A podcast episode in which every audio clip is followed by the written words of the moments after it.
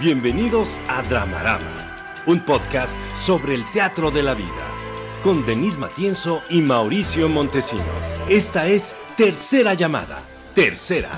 Comenzamos.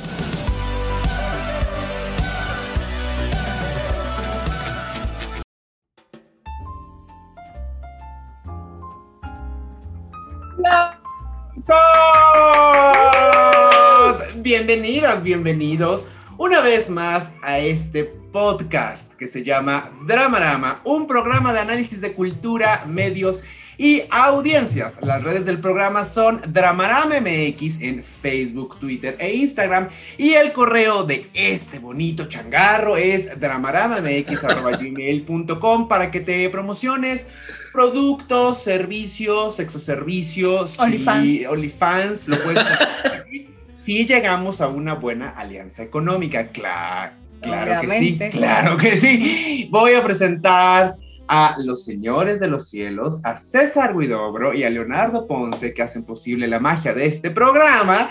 Y aquí está Denis Matienzo. ¡Aplausos! ¡Eh!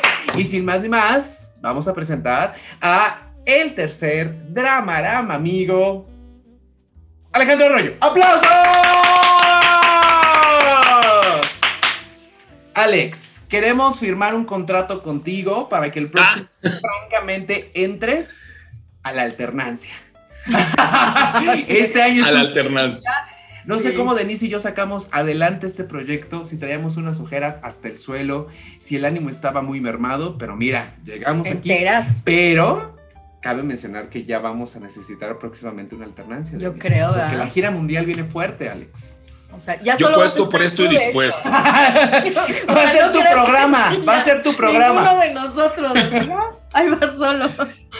Yo presto puesto y dispuesto porque de, de veras que este espacio no saben cuánto lo disfruto.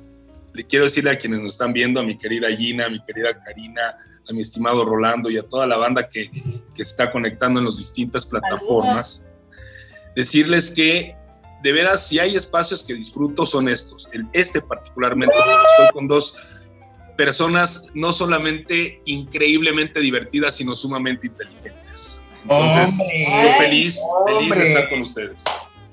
Alex, por favor, las redes para que las personas que te acaban de conocer te contacten para, para cualquier cosa que te quieran compartir. Mis redes, bueno, eh, particularmente estoy más movidón en LinkedIn, que es Alejandro Arroyo Oficial, eh, en Facebook Alejandro Arroyo y en Instagram Alejandro Arroyo Oficial también. Esa casi no la utilizo, donde me estoy volviendo a meter es en Twitter. Entonces ahí estoy como lito-arroyo y ya estoy portándome decente, porque antes en una vieja cuenta yo era pues el troleador, buleador, ya, ya me conoces. Si se trata de hacer chillar al vecino, soy especialista. Creo que ya hay que bajarle tres rayitas porque he cambiado. Señores, he cambiado. Pero Twitter no, güey. O sea que yo siento que vuelve a tu cuenta anterior y trolea a la banda. Es que, ¿sabes qué? Me, me- me- me- la hackearon y cuando, Ah. eh, cuando le intento recuperar, me la mandan, ya sabes, esto es todo un show lo que hacen ahí en Twitter. Ajá. Bueno, no sé qué hicieron quienes la hackearon. De repente yo, te- yo seguía como a 300, 400 personas, de repente a 3800. Y Ah. cuando voy viendo quiénes seguía, no, bueno, han de ver a quién, a, a quién seguía. Puras cuentas porno, Alex. OnlyFans, OnlyFans, OnlyFans, OnlyFans, OnlyFans. OnlyFans, de repente dije, no, gracias, güey. Entonces agarro, pues ya, la- le, dije a Twitter, ahí, no- ahí se ve, a, a esa cuenta le dije a la gente de Twitter, ¿sabes qué? Ahí muere, cabrón. Entonces ahí déjenla o hagan lo que tengan que hacer. Y justo, creo que fue en septiembre, no sé si julio, no, julio, fue que abrí esta nueva, pero me pensé, dije, bueno, va- vamos a hacerlo ya con un ánimo un poco menos estruendoso. Ajá. Sí, desde luego, con las particularidades que tiene esta red, que he he de confesar que particularmente me gusta, me gusta muchísimo Twitter. Me gusta. Sí, no, a mí, a mí honestamente me También, encanta. Y también. Eh, eh, eh, porque pues, es el, eh, te exige ser lo más sintético que puedas y, y literal, o sea, aquellos que nos dedicamos a la comunicación, tratar de enviar un mensaje lo más corto, breve, preciso, macizo, conciso posible, que intente decir algo, que intente, pero como toda red, y ustedes lo saben mejor que nadie porque son especialistas, una, cada red tiene sus particularidades. Dos, al final del día, de lo que se trata es de, ir creando comunidad. Cuando nosotros vemos a los famosos influencers eh, eh, de, de cada red es que fueron haciendo ese camino, creando comunidad. Entonces, de repente, observas a los que hoy ya son sumamente conocidos, que, que abren la boca y todo el mundo les da like, ¿no? Dicen B, les dan like, dicen C, dan like. Entonces, ¿por qué? Porque ya generaron una comunidad y al, momento de haberla exponenciado, pues, evidentemente monetizan, que es lo que tristemente nos falta a nosotros, muchachos. oye, Alex, ¿tienes algo, ¿tienes algo de beber cerca de ti? Sí, claro, tengo un delicioso café. Es que no me lo van a creer, pero a mí hasta el chocomilk me da cruda. Entonces, eh, mira, aquí tenemos nuestras. Oigan, si quieren nuestro merch oficial, y si quieren merch oficial de Dramarama, mándenos un correo. Y es el momento de chocar las tazas, Alex, para celebrar que es el último programa del año. Alex, ahí te va, ahí te va. Chócalas, chócalas, chócalas, chócalas. ¡Ah, eso! A los ojos, ¿eh? A los ojos, a los ojos. Pero tómale, puñal. Ah, sí, perdón, perdón. ¡Mmm! ¡Qué chico! Estoy, estoy tomando ponche, ¿eh? Ponche navideño. Sí, para que para quienes nos están leyendo, pues no pueden saber, pero para los que nos están Mira, sí, es la caña. ah, no, ¿qué, ¿qué, fruta, es? ¿Qué fruta es? Ajá, a ver. Es la guayaba, mm, guayaba la tostada. ¿Qué será? ¿Qué será? Bueno, a ver. El día de hoy es nuestro último programa del año, querida audiencia. Entonces, nos vamos a poner densos porque hablaremos de los consumos mediáticos más importantes del 2021 y también, como plato fuerte, hablaremos del apocalipsis zombie, del fin del mundo. Estaremos muertas y no nos habremos dado cuenta Quédense este programa para descubrirlo y vamos a la primera sección. ¿Y tus redes y mis redes? Ah, sí, cierto. Sí, cierto, cierto, Mis redes. Eh, Mauricio Montesinos me pueden contactar como Pez de Oro MX en Facebook, Twitter y Letterboxd, la red social del futuro, en Instagram como El Pez de Oro MX y mi LinkedIn, Mauricio Montesinos. Denise. En Facebook como Denis Matienzo Rubio, en Instagram como Denis Matienzo, en Twitter como arroba la Matienzo, no lo uso, yo ya soy una detractora de Twitter, pero si quieren, pues ahí está, pues si quieren me pueden contactar. Y en LinkedIn como Denis Matienzo Rubio, y ahora sí, vámonos a la siguiente sección. Ahora sí, rewind, vamos a la primera sección. Reflector a las butacas. Ya llegamos a Reflector, a las butacas, y en esta sección vamos a rastrear a las audiencias de determinado producto o servicio. Y el día de hoy, como es el último programa del año, hablaremos de los consumos mediáticos más importantes del 2021, según Denise, según Alex y según su servilleta. Entonces, la dinámica va a ser... No o sea, por favor, no somos fuentes confiables, nada más es lo que a nosotros nos ocurre y nos Sí, lo que de bote pronto nosotros. digo, ya se me acaba de ocurrir uno, porque déjeme decirle a la audiencia que, que, yo tuve, no sé si producto de la edad o producto de, de, que mi teléfono, que todavía es Blackberry, no, no jaló bien, no le entendí muy bien a, a Denise y tenía yo que pensar en un consumo mediático o nada más había que hablar de eso. Entonces al inicio me dicen, oye Alex, traes tus tres eh, consumos mediáticos y me quedé con cara Así como la del perrito, ¿no? Del GIF, ¿no? Así como que... Ah, exacto, exacto. Ah. Pero ya pensé en uno, porque al final del día en México sí hay un consumo, hay, hay, un personaje que sí es digno del más alto consumo mediático. Y no vamos a hablar de política. Tiene que ver, no vamos a andar en el tema político, pero vamos a abordar. ¿Sale? Venga. Entonces, la dinámica va a ser la siguiente, Alex. suelta uno, yo suelto uno, tú sueltas uno y con cada producto vamos a editorializar poniendo a prueba nuestra capacidad de síntesis, porque si no va a llegar el 2022 y este programa no se va a acabar. Entonces, estaría padre que cada quien editorialice, pero la prueba es de síntesis. Órale, sobres. Venga, entonces, Denise, tu primer consumo. Ok, primer consumo mediático importante y esto tiene que ver con la lista que acaba de sacar Google de lo más buscado del año. Y lo más buscado del año, entre los más buscados, fue cómo sanar, how to heal.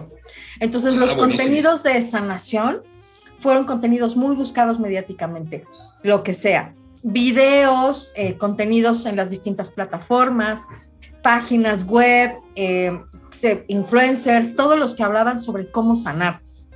Creo que fue importante eh, por dos cosas, ¿no? Una es porque estábamos tratando de salir ya a la calle, ¿no? De desconfinarnos este año. Y yo creo que hubo un impacto terrible sobre las emociones, sobre la emoción social, sobre la capacidad de interacción y por supuesto con todos los duelos que había de por medio. Los duelos de todo lo que perdimos y de todas las personas que se murieron. Entonces, uno de los consumos mediáticos que me parece relevante, muy serio, es ese. Cómo sanar fue una de las búsquedas más altas en Google en el año. ¿Qué piensan? Vas o voy, Alex. primero, por favor, Mau. No, tú primero, adelante, mi Mau. Um, Denise me pone muy nervioso. Eh, es que, ¿sabes qué, Denise? Todavía no se acaba la pandemia, la voltereta. Entonces, todavía no vemos los efectos canijos. O sea, si está canija la situación, está muy jodida la situación, pero todavía no hemos visto los efectos, amiguitos, amiguitas. ¿Y sabes qué me preocupa? Que hay una tendencia, o es un optimismo desbordado en estos caminos de sanación. Todo va a estar poca madre, a huevo, vamos a seguir adelante, vive sin drogas. No, es que justo no vivan sin drogas, no se puede vivir sin estupefacientes. Espérame. El apocalipsis. optimismo desbordado. Sí. O sí, todo está bien. Suicidio colectivo.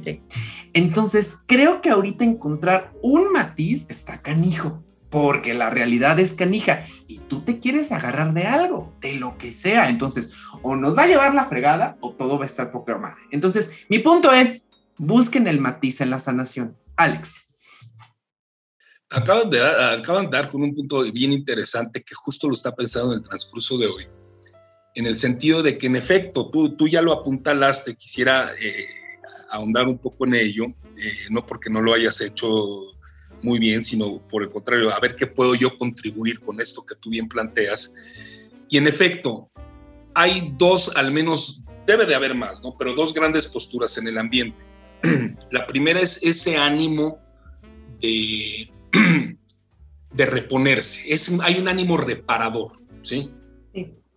Y hay un gran cúmulo, no es gratuito lo que tú mencionas que encontraste, eh, Denise, que hay un ánimo de, de, repararse, es decir, de que esto que en efecto, Mau, y es muy claro, no vas, eh, los efectos no los vamos a conocer ni siquiera el año que entra, o sea, es un efecto generacional, el tema pandémico ha sido tan poderoso, ¿sí?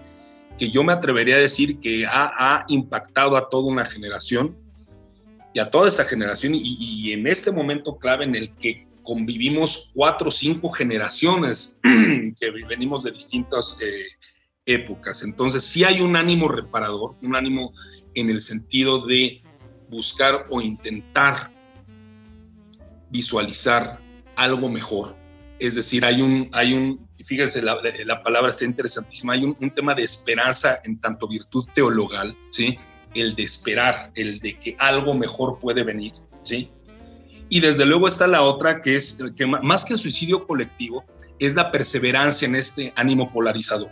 ¿sí? Entonces tenemos esos dos, el ánimo reparador y un ánimo que finalmente, y también se vive, y también está muy, muy presente, que es ese ánimo polarizador.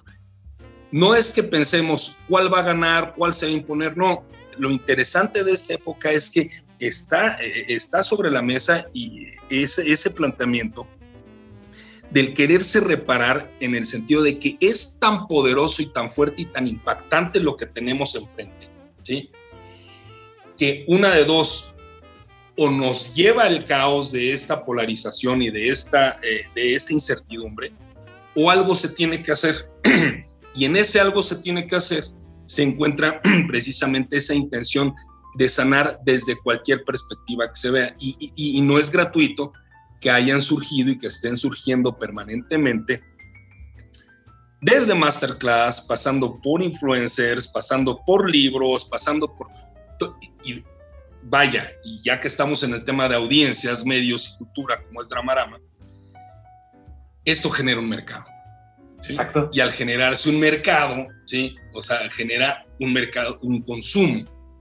Entonces, si nosotros le damos clic o, de repente hacemos scroll en las distintas plataformas digitales, o sea, yo les puedo, me puedo atrever a decir que, que se cuentan en centenas las personas que han dado ese viraje, independientemente de que haya, desde luego hay los muy profesionales que saben hacer lo que hacen, entre ellas, y lo, lo, voy a decir porque lo está viendo mi querida Gina, sí que es una mujer que de primerísimo nivel tiene, tiene una enorme capacidad de preparación para entender y transmitir esos temas. Hay gente muy profesional, como también hay los charlatanes, ¿sí?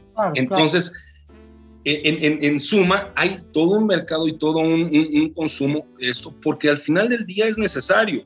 O sea, lo digo a título personal. Yo eh, con la pandemia, eh, previamente, nunca había ni siquiera intentado la posibilidad, y eso que lo tengo de manera muy cercana en, la voz de mi hermano, ¿sí? Estos ánimos de meditación, estos ánimos de profundización, ¿sabes? Y a raíz de todo esto, he incursionado en esos temas y de veras, de veras, son muy poderosos y, logran intentar ese, no sé si cambio, pero sí por lo menos el ánimo de reparar algo, porque lo que hay allá afuera, y lo sostengo justo en mi crítica contra el positivismo tóxico, porque también existe un positivismo tóxico en el que te quieren decir que todo es inspirador, que todo va a estar bien. A ver, sí, qué bueno que hay ese ánimo, pero también allá afuera hay un mundo bastante, bastante cabrón, ¿sabes? Sí. O sea, muy fuerte, muy rudo, muy, muy duro. Entonces, ante eso, ¿qué se, qué, qué se puede hacer? Entonces, en suma, me parece que esos dos aspectos son los que van a, seguir prevaleciendo y ya nada más sería cuestión, y con esto cierro, de ver ¿en dónde tomas partido? ¿o por qué tomas partido? Porque al final del día, y yo es una frase que tengo tuya, querida Denise, desde que nos conocemos, ¿sí? Toda elección implica una renuncia, ¿sí? Entonces hay que plantear hacia qué lado te vas a ir, ¿no? hace 10 años, 15, sí yo pensaba más en, en una visión pesimista del mundo. Hoy mi circunstancia es diferente. Intento pensar en una visión más optimista, pero que no deje de lado el tema de la realidad, ¿no? Y la realidad, a como yo la, la, observo, o sea, a como yo me, me parece, sin, sin, sin esta, uh, este ánimo de, que no pasa nada y todo va a estar bien, no, sí, sí pasa, pero vamos a hacer algo porque esté bien. Y no, y no meterme yo a esta, esta situación eh, caótica en donde en efecto, si, si se exacerba, va hacia el suicidio colectivo, que tampoco creo que vaya tan allá sin embargo, bueno, todo depende de la, la postura hacia donde uno intente eh, adherirse, ¿no? Voy yo. Vas. Yo voto por el optimismo trágico. Eh, ay, yo solito me chingué porque les dije es una prueba de síntesis y ahora yo no quiero ser sintético. A ver, bueno, date. Bueno, pero mi participación, porque va a ser la primera, a ver. tiene un prólogo. ¿Ok? ¿Me permiten? A ver. Un prólogo. Ok. Es muy feo darte cuenta que algo ya se murió es muy feo. Y creo que ahorita, en este momento, la humanidad está viviendo un momento en donde no se quiere dar cuenta que muchas cosas ya están muertas. Porque reconocer... No te adelantes mucho porque eso es... No, no, no, no, no, no, no, no, no. Porque darte cuenta que algo ya murió implica una reinvención de tu parte una reinvención de tu historia. Y un duelo de una parte de ti. Y creo que estamos en un momento, como en un proceso de duelo, de negación. No, no, no, no, no, todo va a seguir igual. todo no, va a seguir igual. No, no, no, no, no, no, ahorita, ahorita, ahorita, ahorita, ahorita, espérate tantito. Ahorita, ahorita, agarra. Las cosas ya cambiaron. Y nos está costando un chingo entender. Sí. En ese sentido, mis tres productos apuntalan hacia el futuro, hacia lo que viene entonces, mi primer producto, consumo mediático del 2021, es el documental Get Back de los Beatles, producido por Disney Plus. Mira, ahí está una bonita imagen. No te los pierdas, Denise. Gózalos. Tu John, tu Lennon, tu Ringo, tu George. ¿Por qué este producto apuntala hacia el futuro? Bueno, voy a poner en contexto un poco a las personas que no tienen ni la más remota idea de lo que estoy hablando. Sí. Este es un documental dirigido por Peter Jackson, sí, el mismo que dirigió El Señor de los Anillos y que trata de hacer una reinvención del documental que ya existe, que se llama It Be, en donde en ese documental de los 70 los Beatles eran hermosos, eran padrísimos, eran impolutos, eran unos héroes nacionales, eran unos héroes mundiales. En este documental, lo que hace Peter Jackson es mostrar el lado Ah, B. es de Peter Jackson. Es de Peter Jackson. ¿Cuántos es- capítulos? Eh, mejor te lo pongo en horas. Ocho horas. Sí. Ocho horas de tu vida. Madre, bueno. Lo que muestra Peter Jackson es el lado B de estos héroes, en donde no están tan padres, en donde son muy oscuros, en donde son muy perversos Muy humanos. y muy Muy humanos. ¿A dónde quiero llegar con esto? A ver. A que el futuro nos exige desmitificar, romper los monumentos, romper las estatuas y ver a los humanos con su humanidad misma. Sí. Este, yo sé, Alex, que eres muy fan de, de- de los Beatles y, y dije, ay, qué bueno que voy a hablar de este producto con él. Es horrible No, ya si porque... quieren me voy. no, ya, intégrate. No, es ¿no? horrible ver el No, documental. no te vayas. No, espérate. Lo, lo que te están contando es el proceso de construcción creativa de Let It Be, precisamente. Ok, ok. Y es horrible ver a cuatro sujetos poniéndose de acuerdo, más bien, no logrando poniendo, Ujú, para no logrando ponerse, ponerse de acuerdo. no logrando ponerse de acuerdo. Ajá. Un John Lennon hasta la madre con cualquier cosa. O sea, Ajá. alcohol es lo de menos, ¿eh? Ajá. Alcohol es lo de menos. Ajá. O sea, llega a los ensayos tarde y tripeado. Tarde y vomitando. Paul McCartney con un ego desbordado, tratando de poner orden a la banda y tratando de tener un control creativo. George Harrison con una cara de ¿por qué me están sometiendo a un documental cuando yo no quiero salir frente a la cámara, cuando no me importa la fama? Y Ringo Starr, tráiganme una chela y si ya están listos para ensayar, pues ensayamos. Ajá. El proceso es horrible, Alex. O sea, lo que yo veo en ese documental es que estos cuatro seres son muy, muy, muy feitos. No me caen bien, pero lo que logran es impresionante. Entonces, ahí hay un punto hacia el futuro. Desmitificar a los héroes. O sea, sí, pero siento, solo voy a editorializar con esto, Venga. que te está saliendo del tema, porque lo que íbamos a hablar aquí eran los máximos consumos mediáticos del año. Y Este fue un máximo. Este es un gran consumo. ¿Sabes? Sí, claro. Fue ¿Cuántos brutal. se unieron a Disney Plus no, es por es este producto? seguro se suscribieron más por The Mandalorian, güey. A mí no me haces pendeja, No, no, no, no, no. No, Alex, ¿qué opinas? A ver, Alex, venga, yo, no- yo nada más voy a decir eso, venga. Mira, como, como, como dices tú también, querida Denise, yo creo que ahorita Mauricio planteó. Pues Dramarama también es mío, porque es tuyo también, Denise. Es mi gato y me lo baño cuando quiera, ¿no? No, es, es mi, es mi gato y lo baño cuando quiera. Entonces, si se salió por la tangente, la verdad, Programa, No nada. Exacto. No Yo les nada. expliqué mi criterio de esa elección. Estoy viendo hacia el futuro. Ok. y yo- Dramarama es de ustedes y sí, Él quiere pues decir, que quiere, está bueno, ya. y, y encontró un buen interlocutor porque pues como Mauricio y yo desde luego eh, participamos de este gran y enorme No, gusto o sea, por los si Beatles, por pues, evidentemente nos podremos quedar a hablar 200 horas de, de- de- de este documental. Nada más para yo, muy breve. Me parece que apuntas en la dirección correcta cuando hablas de la desmitificación, ¿sí? En efecto, pero para desmitificar hay que, creo yo, eh, la sociedad y, y- y las personas tenemos que estar muy preparadas para eso. Requiere de ciertas habilidades y comprensión para justo bajarlas del mito, pero mantener la claridad en lo que es la aportación, ¿sabes? Sí. Yo en lo particular, a mí me encantó, desde luego, y lo- y ya voy por la tercera vuelta de, de ver estas ocho horas de... de- Tercera de- vuelta, Alex. No seas ya, ya voy por la tercera vuelta. A mí lo particular lo que me deja es, en efecto, es cierto, o sea, ves a cuatro sujetos que no tienen papá. Brian Epstein había muerto 18 meses antes, que era quien los controlaba, que era quien les decía para dónde, qué, cómo y cuándo, y ellos asumieron eh, eh, eh, la dirección y todo funcionó muy bien hasta la muerte de Brian Epstein. Muere Brian Epstein y tienes a cuatro sujetos que que los unió el amor que se tenían, porque sí se tenían mucho amor, ¿sí? El entendimiento creativo, pero ¿cuál es la lección? Pues podrán tenerse amor, podrán tener ligas creativas, pero eso no es suficiente para mantener un matrimonio, ¿saben?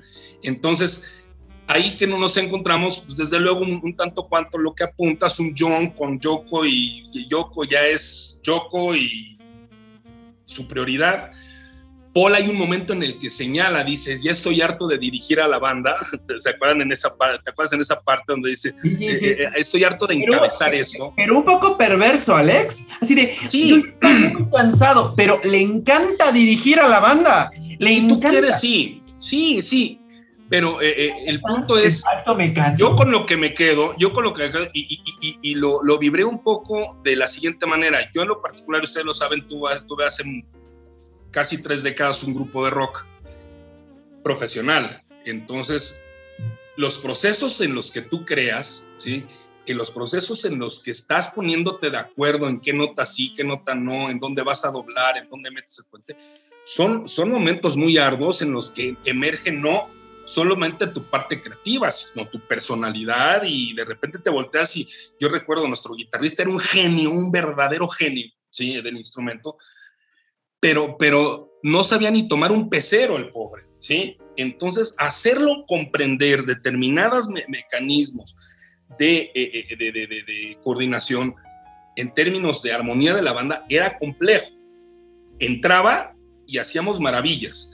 Aquí, obviamente, con sus grandes distancias, desde luego, de lo que era mi banda con los virus, ¿sí? Aquí lo, con lo que yo me quedo es el proceso creativo de que hay un momento en que Paul McCartney se levanta, hace enojar a George, crea The Long and Winding Road y luego se va a dormir. Entonces dices, a ver, o sea, estamos hablando con un sujeto increíblemente talentoso. Entonces yo en lo particular sí, es, tiene razón, se desmitifica, los vemos más humanos, pero la, la riqueza de lo que implica su creatividad es verdaderamente un plus y un valor agregado a lo que vino a dejar este documental, a menos a título personal. Pero muy acertado lo que mencionas. Oye, mira, aquí en, Facebook, Rolando Cedillo dice, respecto al, a la sección anterior, dice, la fe mueve montañas y el ser humano necesita aferrarse a algo para seguir viviendo en materia de lo que sea. Lo de, lo de sanar, ¿no? Oye, vamos a mandarle saludos a la bandita. Eh, saludos a Rolando Cedillo que anda por aquí, Gina Rodríguez, a Karina Álvarez, que justo nos han estado saludando, dicen buenas noches, ahí que quieren cerrar con broche de oro el último programa con, con Alex, Gina y dice buenas noches, Rolando dice buenas noches y así. Les mandamos saludos, si alguien más nos quiere que le mandemos saludos en vivo, pues con mucho gusto. Marce nos manda saludos. Ajá. Saludos, ahí nomás se oye, eh, ajá, que se, ajá, ok, nos, se nos Saludos a Marce. Pero venga, Alex, eh, tu producto, venga. Yo creo que eh, un, producto mediático en nuestro país, como lo ha sido desde hace por lo menos, no se intensificó en los últimos tres años, pero no ha dejado de serlo y se ha mantenido a tope en este año porque dirige la conversación, porque orienta la conversación, es profundamente estratégico, es particularmente inteligente en la manera en cómo, como atrae hacia sí, hacia donde quiere la conversación y la comunicación. Y él es un no solo objeto, sujeto, sino objeto de consumo. es el presidente de México, Andrés Manuel López Obrador. Más allá de filias y fobias, la, capacidad de la inteligencia que, que significa el mantener el control de una conversación. Y el que él, él si, si, lo vemos desde una perspectiva estadística, yo puedo garantizar que es el sujeto más nombrado en redes sociales, ¿sí? El sujeto más nombrado en, cualquier plataforma digital, en cualquier aspecto mediático, no solo por la obviedad de lo que significa que tiene el cargo público más alto en este país, sino la manera en cómo cada aspecto, cada punto, cada, eh, al margen, reitero, de que estemos o no de acuerdo con él, eh, reflexión, planteamiento, si se eh, propone encender a la gente, lo hace en dos segundos y la gente se suma, ¿sí? Si se propone atenuar e irse con calma sobre algo o alguien, lo logra en dos segundos. Entonces, si hay alguien que, eh, que en México es un objeto y sujeto de consumo mediático, es particularmente él. No sé qué piensa. bueno, si quieres yo, Sí, va, va, va, va, Fíjate, yo concatenando un poco con lo que estabas diciendo de los Beatles, eh, Alex, que, tú decías que en el proceso de construcción del Airbnb se quedan sin papá. Y vemos a cuatro adolescentes a sus casi 30 haciendo pura pendejada.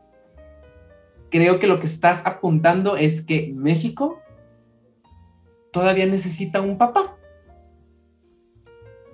No podemos soltar al papá. Y no lo digo con sorna, ¿eh? Así es nuestro proceso, así nos tocó vivir. Nos aferramos al papá. No podemos vivir sin papá político. Denise. Pero no, no solo sin el papá, a lo mejor sin el, sin el patriarca, ¿no? Eh, que, que, que, que, es un, que es, un, es un rol, es una función, no solo es el padre biológico, no solo es el, el, que está atrás de mí, no solo es el más grande, es este que asume la función, los roles, el que dirige, el que dice a todos los demás y el que además tiene el poder y todos lo siguen. No sé, a mí, claro, claro que es uno de los consumos mediáticos más importantes, al menos en, en México, ¿no? En México, claro. Sin duda, en México.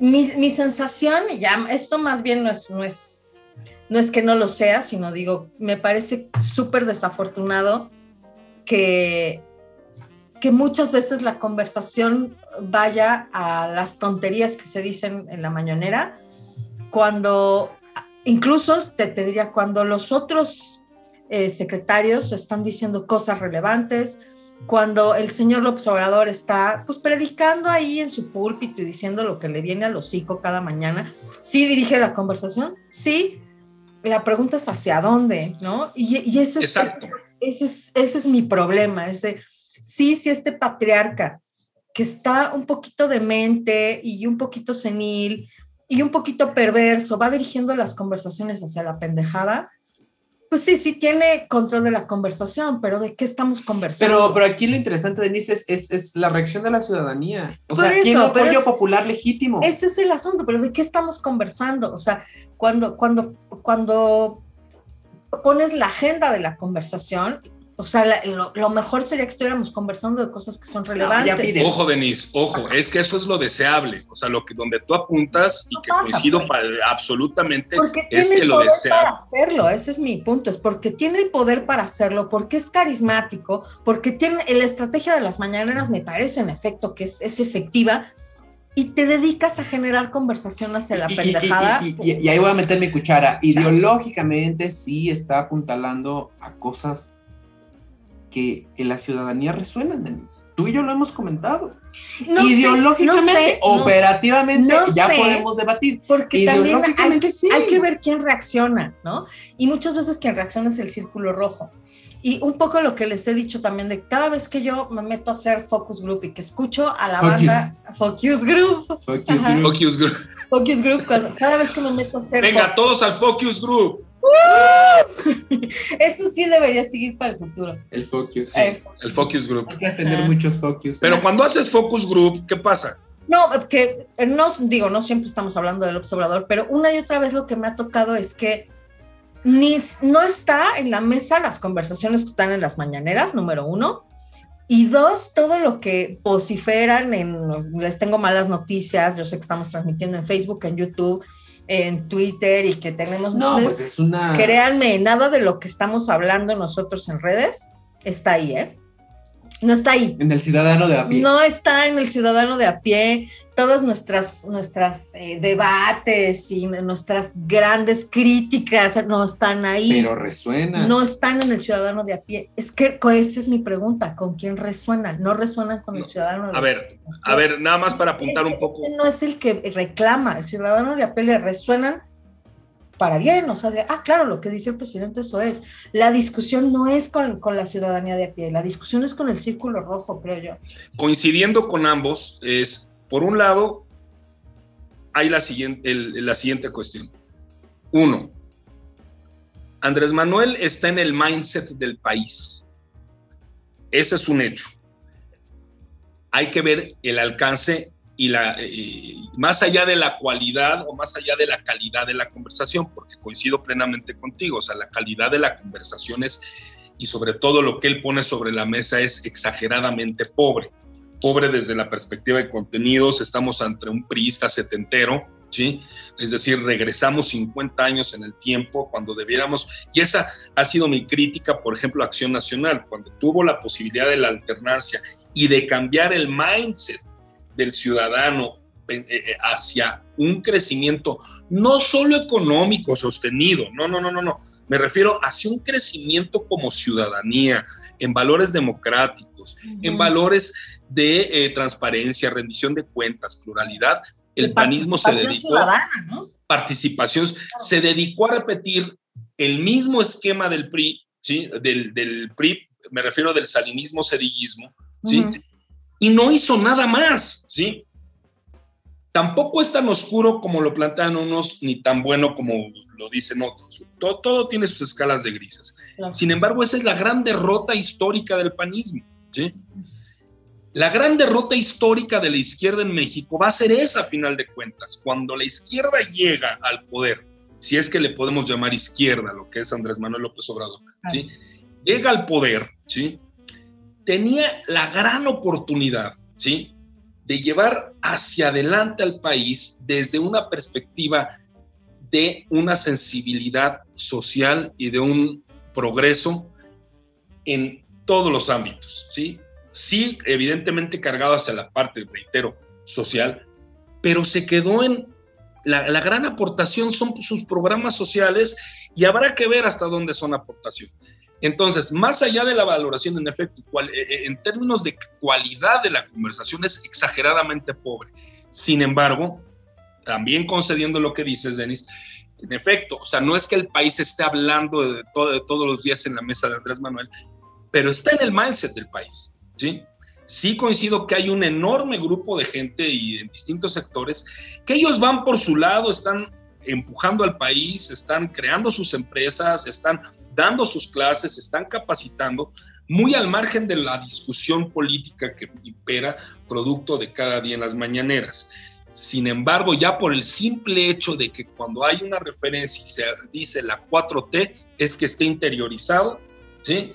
en cualquiera lo que conversa el presidente de la República. Entonces, yo creo que sí resuena, sí impacta, al final del día por su posición evidentemente decide, y, más bien el reto es pensar hacia con, cuál es el contrapeso, que no, no, lo veo todavía, ¿sí? Hacia dónde, hacia dónde pudiera eh, eh, eh, moverse esa, esa tendencia. Pero yo, no, yo no veo un sujeto que sea más conocido en México por obvias razones, por su cargo, pero por lo que mantiene en materia de conversación que el presidente de México, desafortunadamente, y si hago una valoración para mal, pero pues ahí está. Vámonos al siguiente consumo, Denise. Es todo tuyo. Bueno, la otra, este es uno del que ya habíamos hablado cuando hablamos de TikTok, ¿te acuerdas? Pero yo creo que eh, eh, lo que voy a decir es que trasciende TikTok. Es uno de los contenidos más buscados en TikTok en su momento, son los contenidos de diversión, de entretenimiento, de comedia. O sea, quién baila, quién hizo el chiste, quién sigue el challenge tonto, quién hace un nuevo vestuario y se cae, ¿no? Este, cabritas ¿no? Que comen y duermen al mismo tiempo y estas cosas. Y entonces este es uno de los, creo, de los consumos mediáticos más importantes, sobre todo en Internet.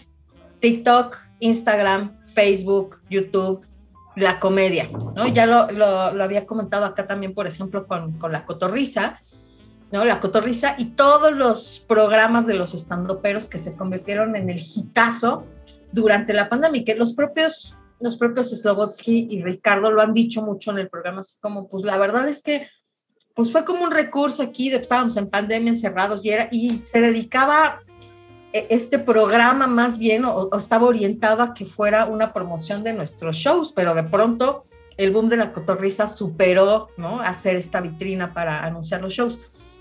Entonces, los contenidos de comedia, otra vez un poco siguiendo la idea de también de cómo sonar, creo que son los contenidos que necesitamos ahorita, ¿no? Reír, salirnos un poco de esta sensación tan trágica de muerte colectiva y de, y de fin del mundo.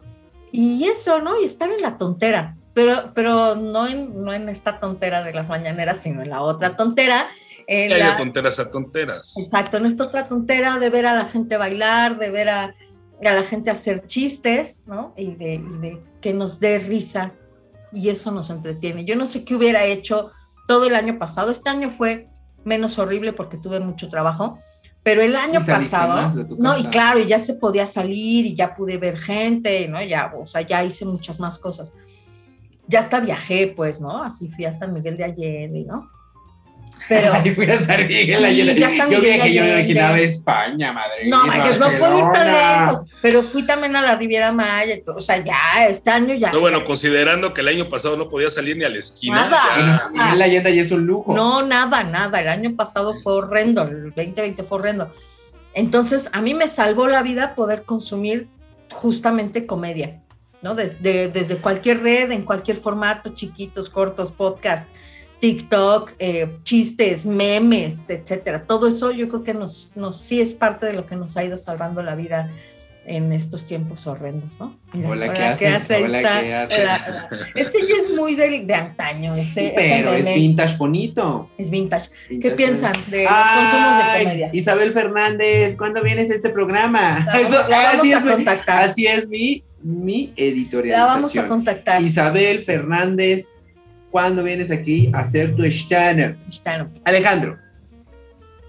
Mira, esto que mencionas eh, es interesantísimo porque en efecto eh, hay un tema de, de, esa necesidad por tener válvulas de escape, ¿no? Y, ante la terrible crisis que sobre todo 2020 y parcialmente 2021 trajo, eh, lo que menos quiere uno es preocuparse y la valoración de la comedia o de todo aquello que pueda entretener, pues desde luego siempre será inevitablemente un recurso al cual eh, sumarse. Aquí lo interesante, y pensando ya independientemente del dispositivo, aquí lo interesante es, a, ver qué les parece este planteamiento, es la manera en cómo cada contexto, situación o eh, coyuntura va generando, llámese desde una comunidad, generando mercado y generando consumo, ¿sabes? ¿Sí? En lo particular, sé que soy un micro, micro, micro, microcosmos del enorme universo que existe en redes sociales, pero una de las particularidades que, y, y no lo rechazo, que quede claro, porque me parezca malo, no, no, no, no, no, no, pero una de las razones por las que a mí Instagram de repente me cuesta trabajo es porque por alguna razón, cada segundo sí, al otro también, me sale una chica joven bailando, ¿sí? Lo cual a lo mejor la primera dices, ah, órale, qué curioso. La segunda, ah, órale, pero ya cada rato dices, no sabes qué, ahí muere. Yo no soy un público que consuma eso, reitero, respeto y si lo hay, está perfecto, ¿sí? Pero cuando ves, a ver, de repente dice, a ver, esta chica, inventes, tiene dos millones de seguidores y de repente su baile, no manches, tiene medio millón de likes. Y cuando ves que de repente, ahí mismo en Instagram, por ejemplo, sigo a, una cuenta eh, que a mí en lo particular me parece interesantísima, que es eh, de Edgar Morin, de, este pensador francés que ya cumplió 100 años sobre pensamiento, eh, pensamiento, humanismo, etcétera, etcétera. O sea, ni quien lo pele, o sea, lo pelamos unos cuantos vatos por ahí, ¿sí? No estoy diciendo que Mogán deba tener los millones de, seguidores y tampoco estoy diciendo que la chica que baila no deba de tenerlos. Lo interesante aquí es cómo se comporta el mercado del consumo y cómo lo aprovechan determinadas personas para crearlo, generarlo y desde luego monetizarlo. O sea, yo puedo garantizarte que la influencer latinoamericana o gringa, pues, desde luego si lo vemos en términos de lana, tiene 10 mil millones de veces más que lo que pueda tener Edgar Morin, ¿sí? Sin embargo, ¿qué es hacia dónde va a punta lo que verdaderamente queremos o queremos avanzar como sociedades, como cultura, como humanidad? Reitero, no estoy diciendo que haya que cancelar a, las chicas bailando, no, no, no, no, no, es qué es lo verdaderamente importante en lo que se está enfocando eh, eh, las audiencias. Entonces, Claro, hay que verlo por coyunturas. Ahorita la coyuntura fue muy poderosa, como ustedes lo mencionan. lo habría que entretenerse, ¿sí? Cuando había oportunidad de entretenerse, hay quien tiene que salir a, hacer 20 cosas para poder comer o para poder pagar la luz o el gas, ¿sí? Entonces, pero en general es que, de qué habla todo este consumo, ¿sí?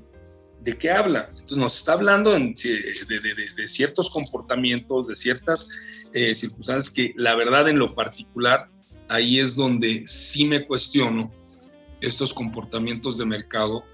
Y digo, híjole, hay, hay, hay temas que la verdad preferiría que no, no, no tuvieran tanto, tanto empuje, pero hay otros que, bueno, como lo bien lo mencionaste, la comedia, se vale, qué bueno que persevere, que dice, y desde luego, pues ahí está el mercado para decir quién es buen comediante y quién no, ¿no? Entonces, porque sí, sí recuerdan que incluso muchos de ellos por hablar de más se metieron en problemas, se metieron este, en, un manejo de crisis ahí eh, terrible.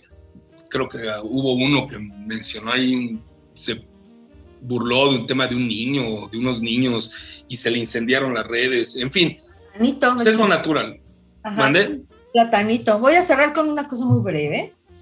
Nunca como ahora, porque está las redes todas ahí abiertas y todos somos productores de contenidos y todos estamos expuestos ahí en internet.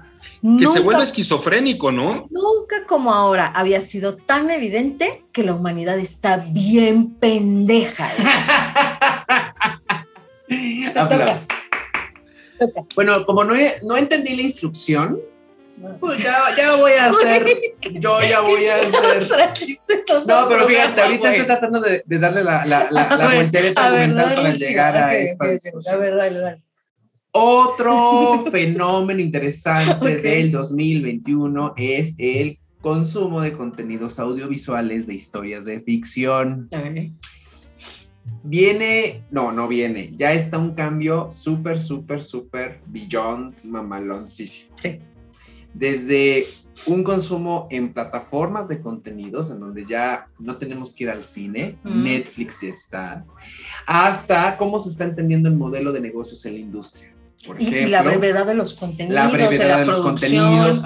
Entonces, como no entendí la instrucción, les voy a traer un ejemplo a la mesa del futuro, porque yo, mi prólogo empezó es muy feo darte cuenta que algo murió porque no te estás poniendo al tiro con el futuro, con lo que viene. No has hecho la actualización del software. Exacto. Y la actualización, sobre todo en el mundo del cine, que está viviendo un estancamiento horrible. La televisión ya, ya, va, ya va, en 2080, ¿eh? La televisión ya va en 2087. El cine está viviendo una de sus peores crisis creativas. Ya deja tú del modelo de negocios, que es evidente. Un ejemplo es esta, la próxima entrega de los Oscars que está haciendo un desmadre porque Martin Scorsese dice, ¿cómo es posible que nominen una película que solamente estuvo una semana en el cine y después tuvo millones de descargas en Netflix? Eh, el paradigma está cambiando muy cabrón. Sí, sí, es natural. Pero en cuestión de estructura de historias de ficción. La tele va adelante. ¿eh? La tele va para, para, adelante, pero el cine encontró un rayo de esperanza en una película que se llama Annette, que para mí es la mejor película del 2021 porque tiene un campo de exploración por delante que yo nunca había visto. Leo Carax, que es el director de esta película, se pone cinco pasos para adelante y les dice, güeyes, este es el futuro del cine. Gracias por escuchar. no, sale, sale, sale, sale. ¿Sabes qué? Creo que, ay, creo que es una, es una, es una película fácil de tragar. A lo mejor por lo que dices. exploración. A lo mejor por lo que dices, porque está en el Cyberpunk 2077, pero no. No, no, no va a estar fácil para las audiencias. No, va, ¿eh? va, a tener que llegar a una, a una pasar por una cascada sí. para poder decantar toda la exploración que está haciendo Es muy interesante, en efecto, la exploración que hace artísticamente. Leos Carax, te amo en términos de, de, de, cómo cuenta la historia, de cómo... De... ¿Qué dice? Alex, la premisa de esta historia es la siguiente. El amor entendido como envidia. Yo me enamoro de Denise, pero realmente le tengo envidia, le tengo admiración y quiero lo que ella tiene. Es horrible el planteamiento perverso. hasta la, sí, un amor aniquilante. Aniquilante. ¿no? Pero te digo. Bueno, hay quien diría que eso no es amor. Ah, claro, Pero bueno, esa es la discusión de la película, ¿no? Te digo, no sé, me parece que la película es, es, no es, no sé si tenemos las competencias, hablando de lo que hemos hablado aquí, básicamente, las competencias comunicativas suficientes para poder decodificar y tragar todo eso. es un laboratorio, ¿eh? Esto no está fácil de digerir y yo creo que mucha gente puede pasar por los por la primera media hora y decir sí, sí, sí mátenme, mátenme, mátenme, mátenme. Pero ese es el futuro, ese es el futuro. Pero puede ser que sí esté marcado, al menos como exploración, sí me parece que es bien interesante. O sea, como exploración de a ver, y si hacemos esta Porque estaba sentado en la sala de cine y dije, a huevo, aquí tienes que ver a Neta en el cine, porque si lo ves en tu pantalla de, computadora te da una hueva inmensa. No, y la paleta de, lo que hace con la paleta de colores. No, no mames, no, no mames. Espectacular. Bueno, ¿ya? Ya. Alex, tú, así, ya, ok. Entonces va mi última. Sí, venga. Ok. Mi última es los streamings. Y los streamings, te iba a decir del de videojuegos, pero quiero, quiero ampliarlo un poco más ver a la gente hacer cosas. O sea, por ejemplo, el unboxing, ¿no? O sea, que una persona reciba una caja con algo y entonces lo abre y ver cómo lo abre. Ver a los, este es muy chistosa, a lo mejor tú, tú ubicas esta, Alex, ver a niñitos jugando con, con juguetitos. Y de hecho, a veces, a veces salen los niños y a veces no. O sea, entonces haz de cuenta que lo que ves es, ay, hola, Playmobil 1, Playmobil 2, y, ves al Playmobil 1 y Playmobil 2 jugando, pero son manitas de niños, ¿no? Los streamers de videojuegos, por supuesto, gente jugando videojuegos a la que ves en los streamings. Eso ya tiene un ratote, pero pues que ha sido mucho más el boom. Entonces, los streamers, justo, de ver a gente haciendo cosas esto creo que es el gran boom de, del consumo mediático, ¿no? Que, era como, es, un poco como, como bullerista de alguna manera, porque es como meterte a la vida de las personas, a verlas hacer cosas. Y, y de pronto ha sido súper interesante eso, ver a la gente hacer cosas, ver, ver a la gente cocinar, ver a la gente poner un árbol de Navidad, ver a la gente jugar un videojuego, ver a los niños jugar con sus juguetes, ver a alguien abrir una caja eso, es, me parece interesante sobre el consumo mediático. Híjoles. Ay, no sé qué decir. A lo mejor vamos a acabar diciendo lo mismo que Alex de, ay, sus consumos, manitos, pero nunca como antes. No, no, no, no, pero tiene razón. nunca antes había notado nuestra pendejada, pero... A ver, y, creo que eso ya recuerda, lo podemos recordar de las lecturas que teníamos de ese tiempo, ya desde Guy Debord con la Sociedad del Espectáculo hasta eh, el propio Baudrillard con la de la seducción o Lipovetsky con el tema de la era del vacío, ¿sí? Hoy en efecto se exacerba este, este, si no estás en las plataformas no existes, ¿no? Mm. O sea, si no estás, se te ve haciendo algo y, es, por ejemplo, una de las grandes críticas que yo en lo particular eh, también suscribo, eh, eh, por ejemplo, el caso LinkedIn, ¿sí? Es el mundo perfecto del ejecutivo. ¿Sabes? Y todo, el tema. ejecutiva. Sí, sí. o sea, y, la gran aportación de valor y el tema inspirador y, que, bueno, lo curioso es que tiene un mercado y es una de las redes dentro de ese nicho que muy, muy poderosa para, para tal fin. Si uno está queriendo hacer determinadas cosas, pues no puede no generar contenidos a efecto de hacerse visible. Pienso, por ejemplo, revuelvo a Instagram, de repente no solamente eran las, chicas bailando, de repente me salía el que hace una cerámica, ¿sí? Claro. digo, digo qué, o sea, qué, qué bonito, pero next, next. Y llega el momento que es tal saturación, ¿sí? Que entonces, ¿hacia dónde, hacia dónde se dirige esto? Una de dos, o es verdaderamente la esquizofrenia, ¿sí? Y el vacío, ¿sí? Porque también se vuelve algo demasiado estresante para muchos, ¿sí? A ver, si no sé tantito de marketing digital, ya no fui visible, ¿sí? Entonces de repente alguien me dice, es que tienes que hacer una campaña de emailing que vaya sobre eso. Llega el momento que sí es cierto que uno en estas épocas tiene que aprender, desaprender, volver a aprender, incorporarse en nuevos campos, eh, conocer más cosas, eh, no solamente el ombligo del yo en particular que tenga que ver con la ciencia eh, política o la, cuestión de la, de la comunicación política, sí, exploro otros campos, pero llega a ser tan vasto, ¿sí?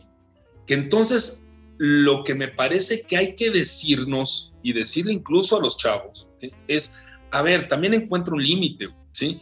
También hay un, un, momento en el, que, en el que te rebasa si no le pones un freno.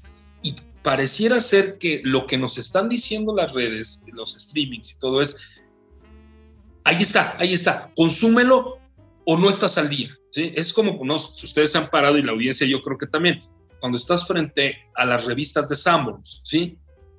Que dices, a ver, voy a esperar a, mi esposa que compre algo, voy a ver una revista y te paras y dices, ¿por dónde empiezo? ¿Sí? Entonces, llega el momento en que, pues sí, está padrísimo todo, todo el, hecho de, el hecho de que alguien salga y te diga cómo poner un árbol de Navidad en dos minutos, ¿sí? Este, o, los cinco pasos para generar el mejor mole para tu familia en domingo, pero llega el momento en que dices, stop, ¿sí? Ya. Y ahí es donde uno creo que tiene que ser muy, muy selectivo. Tengo muy buenos amigos que me dicen, ¿sabes qué? Honestamente, no tolero el tema de estar en Facebook, ¿sí? O en Instagram, ¿sí? O sea, literal, no puedo. ¿Y sabes algo? Su vida va y sigue y hacen lo que tienen que hacer, ¿eh? O sea, whatever, no pasa nada. Entonces, yo sí tengo la firme impresión de que, y no por pensar en un tema de conspiracionismo o complotismo por ahí este, extraño, pero sí no se me haría nada raro que todo lo que hay detrás de la producción mediática, llámese en plataformas digitales, en streamings, sí hay toda una intencionalidad de generar estrés, generar caos, generar vacío, generar muchas cosas que la gran mayoría o muy buena parte de la sociedad hay un momento en que no lo puede controlar. Entonces llega el momento en que dices, híjole, si no estoy, ¿qué va a ser de mí? Entonces vienen las depresiones, entonces vienen muchas cosas que yo creo que, fíjate, ahí hay un nicho de mercado, vaya, idea millonaria, ¿sí? Diles a toda la banda mira tu ponche. Mira, este, con o sin Instagram, consumes. Sí, o sea, a ver, a ver, o sea, sí está padre que estés siempre que haya un objetivo. Sí está padre que estés siempre que tengas una dirección, pero si no estás, tampoco pasa nada, ¿eh? O sea, tampoco es, es tan grave, ¿no? ¿Eh? La vida sigue. Ok, les voy a... La vida sigue por... Un minuto la última ronda. Vamos a hacer una ronda rápida. Un minuto, ¿sale? Pero tú ya acabaste. ¿Ya? ¿Te toca a ti? Ok, mi último. Eh, contenido más eh, consumido en medios documentales en el 2021. Más que nunca estamos viviendo la era dorada de los documentales a nivel mundial, no solamente a nivel creativo, sino a nivel de consumo. Y mi recomendación, porque no entendí las instrucciones, estoy bien pendejo, Como ejemplo, el mejor documental del 2021 se llama The Most Beautiful Boy in the World, que trata la historia del protagonista de Muerte en Venecia, la película de Visconti. Este muchachito que se mm. vuelve un efebo dentro de la, de la, de la, de la trama y nos cuenta cómo el sistema, la industria cinematográfica le rompió la vida, le rompió el alma por ser bello. Entonces, documental va para arriba, 2021 empieza la era chingona del documental. Gracias. Ya, se Bueno, entonces. Este, véanlo, véanlo. Eh, rápidamente, C. ¿Algo que quieras comentar, Alex? rapidísimo. Algo que vi este año y que verdaderamente proliferó, y porque lo pude ver en varios lados, también en los stream, en, en, esos streamings, y sobre todo en Netflix, los contenidos coreanos. ¡Ah! Sí, cierto. Cámaras, cámaras, pues el. Sí, sigo sin. marcó este el K-pop. ¿eh? Sí, sigo sin entender a cabalidad como qué conexión hay, pero volteo para varios lados y hay gente que está tomando clases hasta de coreano. Entonces, algo quiere decir, ahí lo dejo. Ah, creo que necesito profundizar más en, para entender el porqué de este, de este, este, consumo, porque al final del día Corea del Sur se, se, occidentalizó mucho en ese tipo de contenidos, pero sin perder cierto, desde luego cierta esencia de lo que ellos son, pero, pero algo pasó ahí y de veras llega el momento en que un día sí y otro también hay una nueva serie coreana, entonces habrá que ver qué, qué pasó ahí para entenderlo mejor. Vamos a la siguiente sección.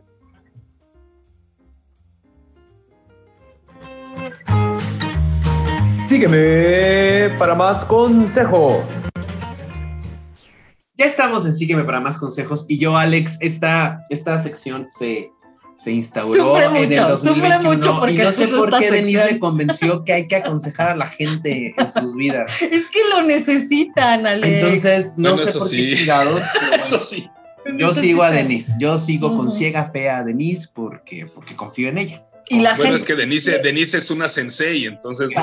pero, pero la gente nos pide consejos. ¿Qué vas a hacer? Decir, ay, no, yo te voy a aconsejar. No, pues lo aconsejamos. La gente que escucha este podcast nos manda eh, mensajitos por Instagram o correos electrónicos en donde relata una problemática y nos pide un consejo para solucionarla. A ver, venga. voy a leer. Me pide que no diga su nombre. ¿Ok? Entonces, ser humano, humana, humane, lo que seas, ahí te va el consejo. Mi hijo de tres años le dice papá al señor del gas y ya me reclamó. No sé qué hacer para que deje de hacer eso. Mi consejo es, no te compliques la vida que tenga dos papaces. Ok. Venís. Alex, ¿quieres dar un consejo? Pues mi consejo es pues, que le pida pensión también al del ¡Ay, ah, buen consejo! Que le pida, o por lo menos que se lo deje más barato. Eso, chinga. Está caro, entonces, pues por lo menos. Yo digo que capitalice esa, posibilidad y que ese niño le empiece a decir papá a todos los hombres que, pueda. Algo saldrá. Económicamente próspero ni no le hace, mira, luego uno no sabe de quién puede venir. que, que hacia todos los hombres que vea que les diga papá, papá, papá, papá, papá, papá, papá, papá, todo papá. Ahora, la terapia que, que, va a requerir ese niño ya es otra cosa, pero no le hace. No, pero le dices antes, no, no, no, no. De bromi, de bromi. Espérate, espérate, les voy no, a contar. No, le dices, mira, mira, hijo. Es broma. Dile, dile, es broma, tú nada más dile para ver cómo reacciona. Ajá. Espérate, tú ya sabes que tienes uno, tú relájate, tranquilo. Este es el tuyo, este es el de Adebis. Hagamos esto, esto lúdico. mamá, sabe por qué. Una historia. Y ahí mamá, por dónde. Que salió en el, en el Facebook y, este, y se hizo famosón en el Facebook, ¿no? De que una, una chavita, ¿no? Su mamá le decía siempre que su papá era Valentina Elizalde. siempre, pero le decía así, ay, tu papá, ay, tu papá, no, ay, mira, ya salió tu papá en la tele, ¿no? Pues, chiquita la niña y que se nos muere, güey, ¿no? y lloró la niña. No, güey, un puto drama. Huérfana, pues se quedó huérfana. la, niña en la escuela llorando, un pinche drama, la maestra llama a la mamá así de perdón, ¿qué pasó? que se murió mi papá. ¿Cómo le explicas a la niña de no, ese no era tu papá? Porque ella sí tenía a su papá, pues, o sea, en la casa, pero era como de, pero este, este señor, que sabe que es mi papá, es el de la tele ¿no? Entonces, un pedo, güey, un pedo poder este, explicarle a la niña que su papá, pues, era este y no el que se había muerto en la tele. Entonces, tengan cuidado, si es importante lo que dice Alex. Mija, dile que le diga papá a todos, pero se aclara que su papá está en la casa y que es bromi y que va así, va a ser bien Exacto. padre la realización. A lo que sigue. Esto es Escena 1. Ya estamos en Escena 1 y en esta sección vamos a platicar, chorear, foreverear, porque podemos, porque tenemos su suco y porque nos gusta ser evangelistas de nuestras ideas. Y el día de hoy queremos hablar del fin del mundo. Sí. ¿Qué hubo con el apocalipsis zombie? Estamos muertas, ya eh, estamos en otro plano de la realidad, de la existencia y no nos han avisado. Yo creo que ya estamos viendo el fin del mundo como lo conocíamos y estamos en el origen de otra realidad. No sé cómo sea, pero ya estamos en ese origen. Denise dice que estamos viviendo el principio de la extinción humana. También suscribo. También suscribo. Estamos viendo el fin de la humanidad como especie cito a Denise Matienzo, cito a esta eh, ideóloga pachamamística de ciencias ocultas que ya lo dijo. Se está acabando la humanidad como especie. Denise Matienzo. No, mira, una cosa es, yo sí, yo sí creo en, en esta apocalipsis. O sea, mis sensaciones, estamos asistiendo a los, a los principios del fin de la humanidad, pero no lo vamos a ver ninguno de nosotros. O sea, nos vamos a morir los tres. No nos va a alcanzar el tiempo. Entonces vamos a dejar este documento para el futuro, para que... Amigo Alien, si quieres saber cómo es la humanidad, quédate en Dramarama. Ajá, y entonces en 100 años, cuando ya queden así cinco personas, con suerte encontrarán esto, porque igual ya no va a haber ni nada, ni internet, ni luz, ni nada, y entonces no importa. Pero ya cuando queden como tres changuitos van a decir, si es cierto, miren el 2021 ya se veía venir que Denise ya lo dijo. Hombre, Denise Matienzo lo dijo, claro. Ya se veía venir que ya era el que nos iba a cargar la fregada. Ahora no, claro, no lo he dicho nada más yo, por supuesto. Ahora sí también se los Mira el eclipse, mira el eclipse. Se les dijo, se les notificó, hasta se les repitió, ya se los dijo al Gore. Al Gore. Al Gore. Ya se los dijo al Gore ya lo han, dicho muchos, ¿no? De, científicos desde el cambio climático, desde el, calentamiento global. O Desabasto de alimentos, de ya se les ha dicho. Bueno, en la Ciudad de México hay un problema de agua que se nos dijo desde hace 20 años y se va a poner peor. Nos va a cargar la fregada en la ciudad y no creas que porque Nostradamus dijo, porque no lo han resuelto desde hace 20 años. Y ya, es que si, si, si notas cómo transcurre la historia humana, dices, güey, Sí, estos güeyes se están aniquilando a sí mismos. ¡Qué pendejos! Se están suicidando estos güeyes, qué cagado, ¿no? Bueno, entonces está bien, está bien, ya lo acepté, nos vamos a extinguir, pero nosotros nada más nos vamos a extinguir de esta vida, no vamos a ver la extinción de la especie. Pero ahorita estamos en una coyuntura muy particular, creo, de, sí, de, cambio de paradigma de mundo, que es, lo que acabas de decir. Es un mundo como lo conocíamos, se terminó y viene otro mundo ah, diferente. No entendí la instrucción, pero, pero di el prólogo bonito muy bien, muy bien. uno. Y entonces, un poco la idea es que, ¿qué, se, ¿qué se queda del viejo mundo? ¿Qué tenemos que hacer para el nuevo mundo? Antes de que se acabe, o sea, sí se va a acabar, pero nos queda tiempo, ¿no? Entonces, en lo que se acaba, pues, ¿qué hacemos? ¿Qué creen? O sea, no sé, ¿qué creen ustedes que sí deberíamos recuperar? ¿Qué creen que ya se extinguió para siempre? que creen que venga en el futuro. O sea, un, poco yo, mi, idea, por ejemplo, acerca de, de este cambio, decía, es que ya, la verdad es que la presencialidad en las oficinas ya se va a extinguir y ahorita digo, no, no, van a seguir insistiendo en que vayas a la chingada oficina dos horas de tu pinche casa. ¿Por qué? Por un mecanismo de control. Amiguitos de LinkedIn, ya que se venden bien asépticos así en su parte ejecutiva, ¿Qué hubo con su dominio y con sus mecanismos de control? Necesito a mis empleados en la oficina. Quiero verlos aquí, aquí. Pero fíjate, yo, yo, yo, yo, necesito poner una advertencia. No. ¿Cómo va a ser el futuro? Pero en México nos va a llegar 30 años tarde. Ah, sí, sí. Eso cabe mencionar, ¿eh? El futuro en Estados Unidos. Entonces, no mames, ya vienen las impresoras de objetos, no mames nos va a llegar 30 años tarde. Oye, imprímete un ojo. Eh, imprímete un ojo, imprímete un coche. 30 años tarde, ¿eh? Alex, ¿qué piensas? Híjole, está, está bien interesante.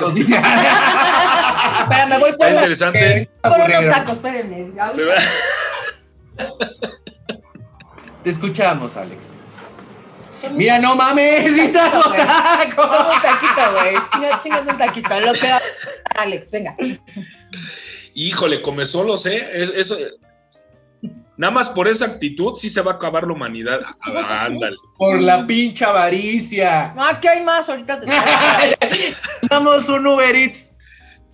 no, ¿sabes qué pasa? Es que aquí donde estoy, aquí donde estoy, pues ya se acabó el mundo. Eh, y es un, ah, sí, sí. Mira, es que ya no hay Uber Eats. No, ya valió. Ya no hay Uber Aquí ya tronó.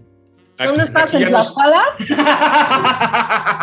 Ay, no seas grosera. Ay, no, perdón. Ajá, bueno, y entonces. ¿Qué, van a decir nuestros amigos tlaxcaltecas que nos ven masivamente aquí en A todos los que sobreviven. Feliz Navidad. No. bueno, venga, deja hablar. No, no, no, no, está bien. Eh, eh, eh, este tema del apocalipsis lo, lo platicábamos previamente. Hay esta idea de, del fin del mundo, ¿no? Es la idea de, de que algo se acaba, pero curiosamente el planteamiento bíblico, si bien es una... comiendo tacos, güey, está de huevos. Ajá. Chingón, chingón, exacto, pues es que, y me hubieras dicho, porque pues, hay unas hamburguesas al carbón aquí cerca, que no manches, hubiera estado con madre. El apocalipsis bíblico al final del día eh, tiene, es un tema esperanzador, ¿sí? O sea, cuando hay, hay toda una idea de que todo se va a acabar, la, esencia de esto es que independientemente de que se acabe, hay de nuevo una esperanza de que algo mejor viene. Aquí la, pregunta es, ¿en, qué sentido nosotros estamos eh, asumiendo y pensando algo que ya, y bien lo, plantearon, porque es cierto, hay un cambio de paradigma, hay un cambio de era, a, lo mejor es muy pretencioso llamarlo de esa manera, pero porque estamos en medio y cuando muchas veces estás en medio difícilmente puedes eh, sacar la cabeza y ver a todo alrededor, pero sí es cierto que hay un cambio de, era. Es cierto también que si nos remitimos a los datos duros, o sea, un planeta con 7 mil millones de personas, ¿sí? La gestión de los recursos cada día se vuelve más complicada, ¿sí? Y la, esa gestión de los recursos me refiero a desde, no solo, desde luego el, tema del cambio climático, es el agua, eh, la, alimentación, o sea, yo no quiero pensar en, si en 30 años no hay una suerte de solución en determinado aspecto en materia alimenticia y, de repente crecemos hacia 7.500, 8.000 millones de personas, ¿qué demonios va a pasar en ese sentido? ¿no? Entonces, si todo parece indicar que, bueno, la esperanza dentro de esto es que así como se pensó, si, ustedes lo quieren ver, vamos a imaginarnos que estamos en la Roma del año 400, ¿sí? Cuando hubo toda esta, eh, eh, este inicio de, de, cambio de paradigma en el que, si ustedes lo recuerdan, hay una reconversión y Roma se instaura como el gran imperio de, en, ese tiempo. Se acabó un mundo y llegó otro, ¿sí? ¿Fue caótico? Pues sí, desde luego fue caótico, desde luego hubo un cambio, desde luego hubo un, reordenamiento. Después, a lo mejor duró muchísimo tiempo ese, ese periodo, pero cuando cae y termina la época medieval, sí, que con la instauración de, cuando llega la revolución, primero eh, la, independencia de los Estados Unidos, después la revolución francesa, pues no dudo que en ese tiempo hayan pensado también que hay, había un cambio de paradigma y, hubo un caos y de repente toda transformación trajo para sí, pues desde luego una incertidumbre, pero también una esperanza. Después la gran crítica de la modernidad, que fue eh, que, surgió con la Revolución Francesa a partir de que, pues, que la bomba atómica en Hiroshima. ¿sí? Yo no quiero pensar eh, cómo fue, o más bien me quisiera imaginar qué sería haber tenido nuestra edad, pero en 1945 cuando cayó la bomba atómica. ¿sí? Y desde luego la, lo que, las implicaciones que todo esto tenía. Hoy día, pues desde luego, si se ponen a ver, eh, reitero, en materia de datos duros, pues el, panorama en definitiva no es nada halagüeño y sí hay implicaciones muy poderosas para pensar que estamos en, si no en una recta final, sí en una circunstancia en la que eh, la humanidad se está sosteniendo por lo más frágil. Sin embargo, bueno, tú hablabas de un optimismo trágico, yo creo que la tarea, la tarea al final del día es aquellos que puedan, que quieran, espero que sean los más, pero esa es una tarea al final del día, pues se trata de, de retomar y, reconsiderar los valores humanos, este humanismo en el sentido de cómo pensar mejor el mundo y cómo hacer de esto un mejor mundo, todo depende del motivo y lo que tengas a tu alrededor para hacerlo. Hace 15 años, yo, también, yo más que un optimista trágico, más bien era un pesimista informado, ¿sí? Y yo sí pensaba en esa circunstancia de, de que pues, ya que esto se lo lleve y me da igual y si lo puedo ver, mejor, ¿no? Pero hoy día, pues bueno, como ustedes saben, tengo un motivo de, un, ser humano que hoy día tiene 10 años de edad, en el que al final del día lo que estoy pensando y todo lo que estoy haciendo tiene que ver con de qué manera en este granito de arena puedo yo contribuir a dejarle un, un mundo, aunque sea, o una, una parcela de este mundo mejor, vaya, ¿sí? Todo depende de las motivaciones y todo depende del lugar en el que estén y estemos las personas. Esto es una tarea verdaderamente titánica, ¿sí? Pero si no comienza por algún lugar, no comienza a hacerse desde algún territorio y no comenzamos nosotros mismos por la, oportunidad que representa decir, si esto está complicado y a lo mejor también va a requerir diferentes habilidades y diferentes competencias para los que vienen, ¿sí? O hoy estoy pensando, Imagínense este, vamos a imaginar que esto, como tú decías, Mau, ¿no? Estas series que hablan más que de ficción, sí son de ficción desde luego, pero hubo una que me encantó que se llama Colony, ¿sí? Que se supone que llegan unos, eh, eh, nunca los ves, al menos de principio, extraterrestres, se acuerdan con la élite de, política de, este lugar y de repente dejan marginados al ciudadano común y, estos extraterrestres, que reitero, nunca se ven, acuerdan con la élite y, bueno, racionalizan recursos, este, pueden pasar hasta cierto momento, en fin, todo un nuevo orden, vaya, ¿no? Un nuevo orden. ¿Qué nuevas habilidades o qué pensamiento o qué debe tener los seres humanos, por lo menos los que son chicos hoy día, en adelante? Pues esa es una gran pregunta. O sea, yo creo que hoy día tienen que pensar en nuevas maneras de, de autogestionarse, ¿sí? Y tener mejores mecanismos de defensa frente al mundo porque lo que viene es algo radicalmente diferente a lo que nosotros creímos. Yo tengo mis dudas de si se va a extinguir como tal la humanidad. Yo creo que va a sufrir una disminución notable. Y cuando hablo de disminución notable, estoy pensando en que de, de las 7.000, 7.200 millones de personas que somos, muy probablemente en los próximos 100 años, 150, eh, haya, ocurra algo en el que descienda por lo menos a la mitad. Ya esto es un cambio muy significativo. Imagínense ustedes que 3.500 millones de personas en el mundo de repente, pelas. ¿Por qué? Porque ya no hay recursos o de dónde vas a sacar los recursos o qué va a hacer. No es gratuito todo esto que está pasando también de, de las expediciones espaciales, que uno diría, ¿Y qué vas a buscar allá y aquí? No, no, no. Hay alguien que ya está pensando qué demonios hacer en caso de, vaya, ¿no? o sea, algo... La pasada estaba yo citando justamente la película de Interstellar, porque le decía justamente lo que está planteado en Interstellar, ¿no? Sí. Ya aquí ya no hay recursos, ¿qué hacemos, no? Porque ya, o sea, es de verdad ya los que quedamos ya vamos a ser los últimos humanos si no vamos a otra colonia o si no encontramos una manera de salvar esta tierra. O sea, el tema es quiénes se van a ir allá, ¿Quién, quiénes van, o sea, imagínate tú, a ver, vamos a imaginar este escenario, ¿sí?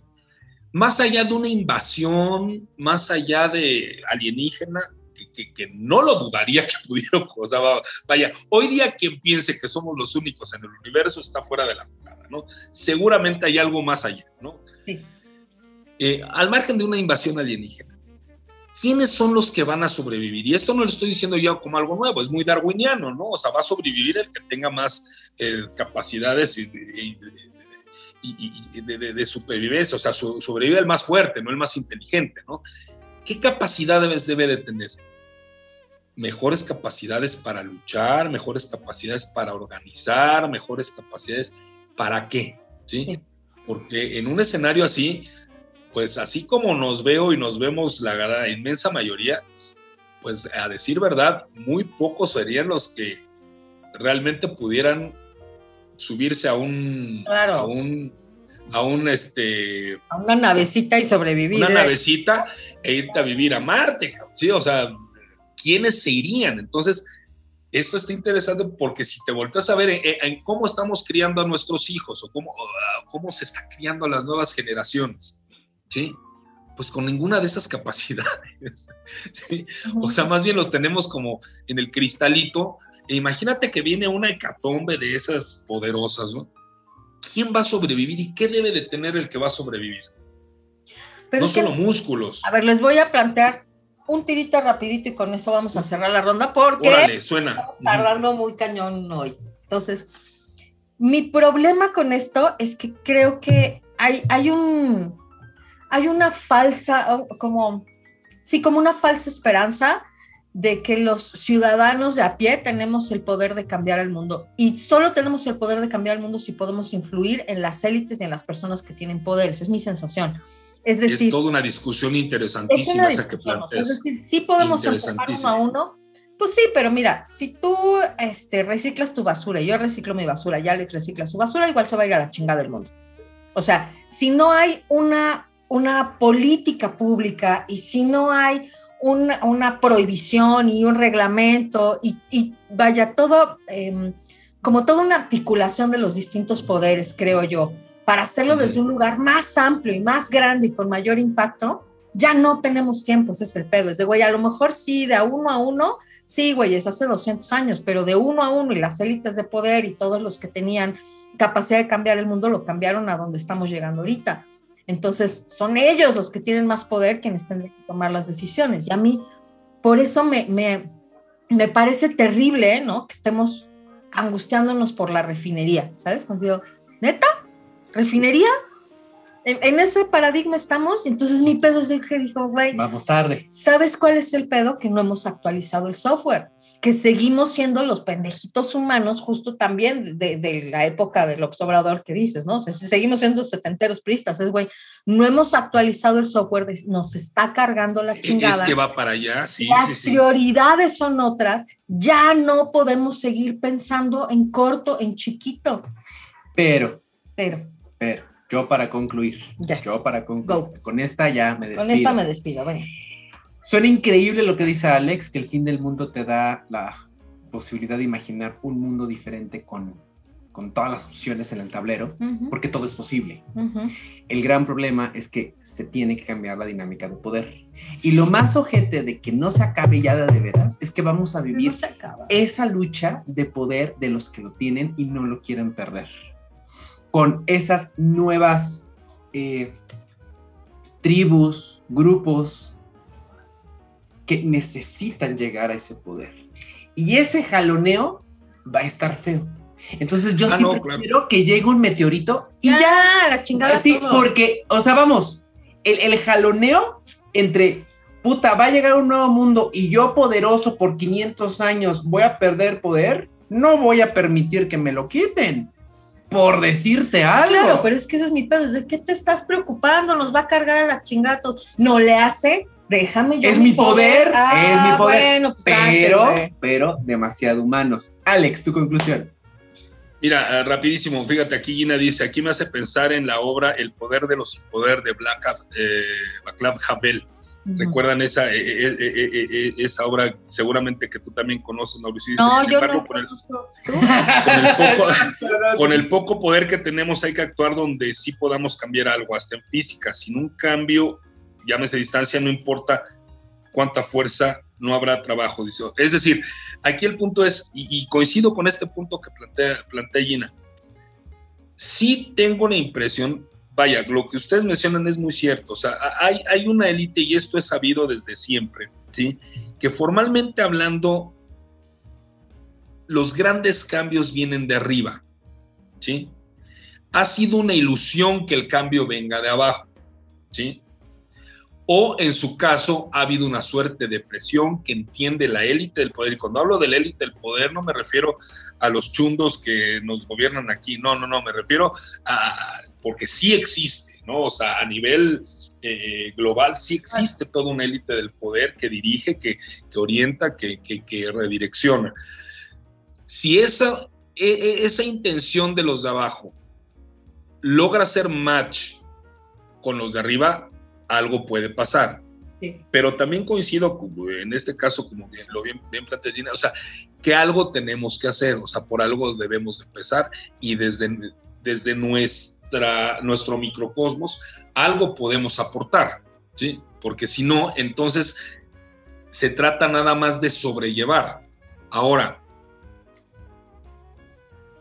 el futuro si no es revolucionario, si no, no será, ¿sí? O sea, el 2021, o sea, si no, no, no, no nos pensamos desde una perspectiva francamente revolucionaria en, este siglo, pues eh, tampoco la, situación va a estar muy fácil que digamos. Y cuando digo revolucionaria no me refiero, fíjense, a la clásica postura de la revolución, de las revoluciones anteriores, ¿no? Que es agárrate las armas y a darle la torre a quien sea. No, o sea, es una postura, hoy la resistencia o la revolución está, es posible, pero muy probablemente no tenga que ser con las armas, muy probablemente sea desde el pensamiento. Y yo no estoy esperanzado a que lo haga la masa, ¿eh? que quede claro. Al final del día, la revolución va a seguir siendo pensada desde muy pocas mentes. Entonces, yo prefiero eh, eh, cambiarle la, dinámica y como tú bien dices, cambiar el chip, cambiar el software a, determinadas personas para que comiencen a actuar y ver hacia dónde podemos llevar, a esperar a que, a que eh, eh, esto se lo lleve la fregada. ¿Por qué? Porque yo, como lo decía, en, lo particular tengo un motivo con que, eh, hacia dónde jalar, hacia dónde ir. Y quiero por lo menos que él, los siguientes 80 años que le queden de vida, tenga ese ánimo, ese ímpetu por, por, por vivir y no sobrevivir. Y con esta reflexión nos vamos a la última sección del programa. Lleve la playera, la pluma, la taza, lleve el souvenir. Ya estamos en la última parte del programa, los últimos minutos del último programa del 2021 de Dramarama y aquí en esta sección vamos a recomendar algo porque podemos y porque queremos. Entonces, primero vamos Denise y yo, Alex, y al último vas tú. Denise. Mira, yo anduve como, como muy consumista este año y puras cosas de, ay, ve y compra el súper y no sé qué. Entonces, hoy voy a recomendar algo que no se compra, no significa que no tenga precio, quizá hay, hay algún costo en hacerlo, pero creo que vale mucho la pena salir a caminar. Esta es una de las como grandes lecciones que del 2020 y el 2021. No había valorado yo tanto la, mis piernas, mi capacidad de caminar por el mundo y, y de simplemente vagar por el mundo sin rumbo, así, por el rumbo, pues mi, mi rumbo, güey, ¿no? ¿Cuál mundo? No voy más lejos porque no se puede ir más lejos. Pero de pronto simplemente eh, la gente luego dice, es que no se puede salir, no, sí se puede salir, te pones un cubrebocas y caminas. Listo. Y te diría que esa es una de las cosas que me ha salvado la vida estos últimos dos años, hacer largas caminatas y descubrir lo que hay a los alrededores de donde vivo Ahora además que me cambié de casa, entonces pues también es una forma de explorar la zona, ver qué hay y dónde puedo luego comprar lo que necesito comprar y comer donde necesito comer. Ah, no sabía. Es una nueva forma también, o sea, para mí ahora de ejercitarme, de calmar la mente, de conocer el lugar, de sentirme menos encerrada, porque todavía estoy muy encerrada en, en muchos sentidos. No, apenas esta semana volví a hacer facilitación presencial pero tenía dos años de no hacerlo. Entonces, pues sigo muy encerrada, he facilitado todo este año en línea y, todo, eh, eh, doy terapia en línea y hago focus group en línea. Entonces, focus, Entonces, pues sí ha sido una manera de, de, salir sin arriesgarme demasiado. Caminen, caminen por su cuadra, caminen por su rumbo. Si es muy peligroso, váyanse un poquito más lejos donde no es tan peligroso el barrio, pero caminen, caminen las ciudades, los parques, donde quiera que estés, camina. Mi recomendación es, yo creo que eh, una clausura con broche de oro de una era del cine.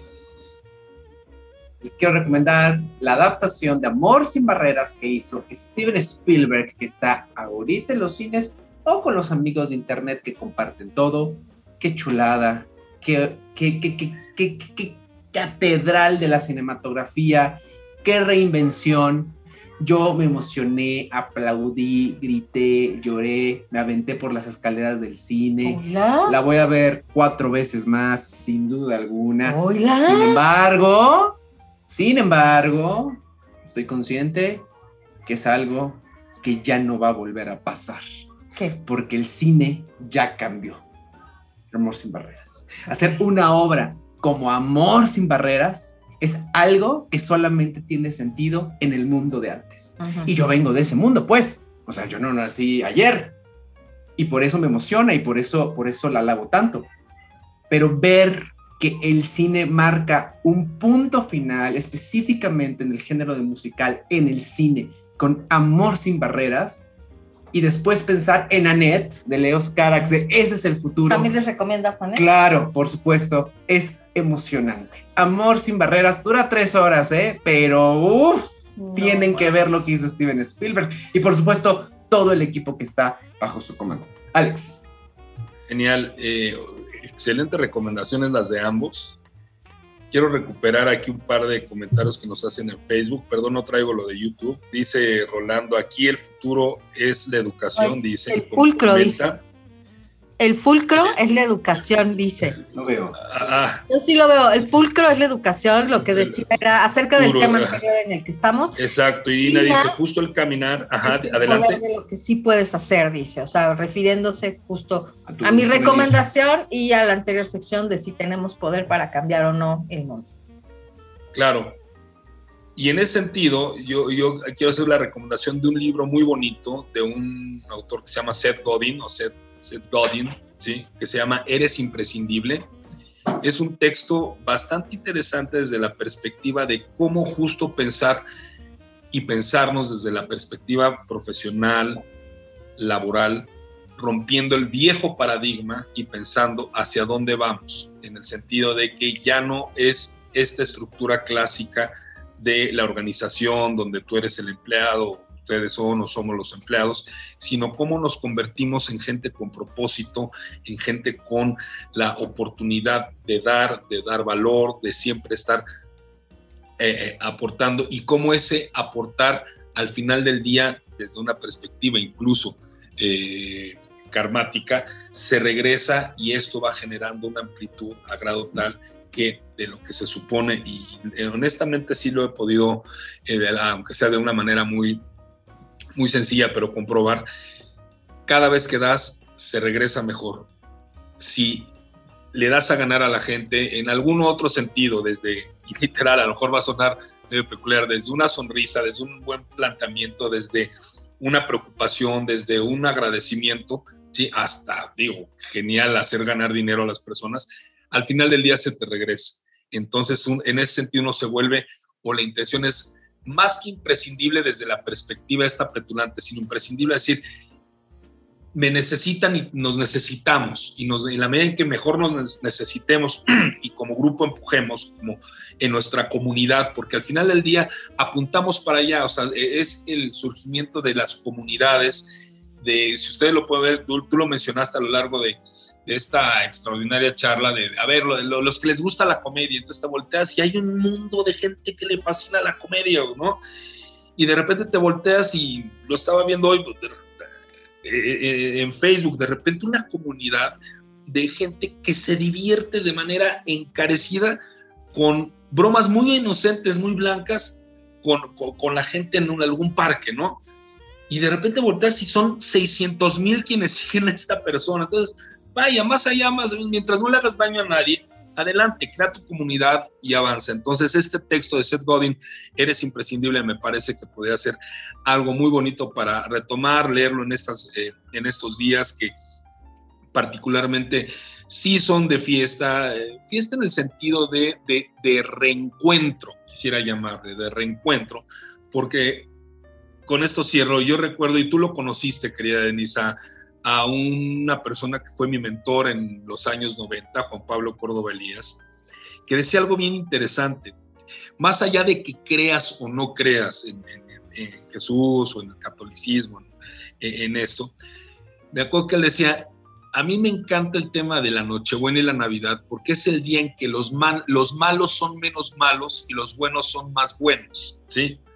Como una manera energética de decir, ¿sabes qué? Vamos a tirar buen rollo, buena onda. No en el buenondismo clásico, este medio chapa. No, no, no, no, en un rollo de, de, recuperarnos, ¿sí?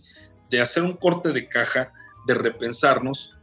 Y por qué no apuntalar hacia aquellas cosas que verdaderamente nos generen valor, le generemos valor a, las, a los demás. Y a lo mejor en esa medida se pueden hacer quizá mejores cosas. Sí, allá afuera está bien complicado. La verdad es que qué bueno que para muchos va bien, para otros a lo mejor no tanto, pero simple y sencillamente nada más es no perder esto que es, que es el significado de la Navidad. La Navidad no es otra cosa más que la, pues, eh, eh, el, el, mensaje de una esperanza de que algo puede renacer. Más allá de que se crea o no en la figura de, de Jesús, es pensar en que hay siempre hay la esperanza de que algo mejor puede venir.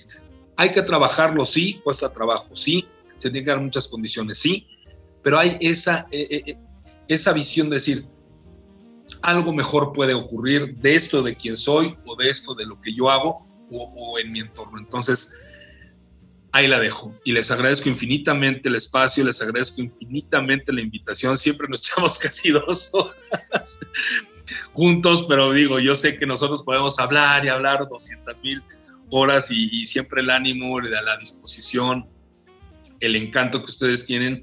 Yo siempre lo guardo en mi corazón, se los agradezco enormemente. Les deseo que Dramarama siga por muchísimos años, que crezca y crezca y crezca, que monetice, monetice, que llegue a monetizar y que lo vean 100 mil personas, ojalá que así sea. Les deseo de veras a ustedes como personas, como mis queridos amigos, lo mejor y siempre será lo mejor para ustedes con toda mi gratitud y con todo mi cariño. Pásenla muy bien. Gracias de nueva cuenta. Las redes del programa son DramaraMX en Facebook, Twitter e Instagram y el correo del programa es dramaramx.gmail.com. Mi nombre es Mauricio Montesinos, mis redes son Pez de Oro MX en Facebook, Twitter e Letterboxd, en Instagram el Pez de Oro MX y LinkedIn Mauricio Montesinos. Denise. Síganos, por favor, y mándenos sus peticiones para más consejos. Recuerden, ahí ya, se, ya les pasaron todas las redes, también las mías, las de Mao. Yo estoy en Facebook como Denis Matienzo Rubio, en LinkedIn como Denis Matienzo Rubio, en Instagram como Denis Matienzo y en Twitter como arroba la Matienzo. Escríbanos, búsquenos, ahí estamos, ahí estamos para todos ustedes. Antes de que Alex les diga sus redes, Rolando dice, gracias por este espacio de reflexión, felices fiestas y gran 2022. Gracias, Karina, mis mejores deseos para todos ustedes. Besos para todos. Vamos a volver. Gracias, Karina. Dice excelente programa. Vamos a volver el próximo año. Les mandamos abrazos para. 10 de enero, regresamos. Para lo que sea que festejen Navidad, Año Nuevo, lo que sea que crean. Les deseamos que pasen muy bien este fin de año. Alex, despídete, venga. Muchas gracias de nueva cuenta a todos ustedes, particularmente a quienes estuvieron con nosotros, mi querida Cari, mi querida Gina, mi querido Rolando y todos los demás que estuvieron. Muchísimas gracias. Redes, Twitter, Lito-Arroyo, eh, LinkedIn, Alejandro Arroyo Oficial y en Facebook, Alejandro Arroyo simplemente. Muchísimas gracias de nueva cuenta, Dios los bendiga. Gracias a los señores de los cielos.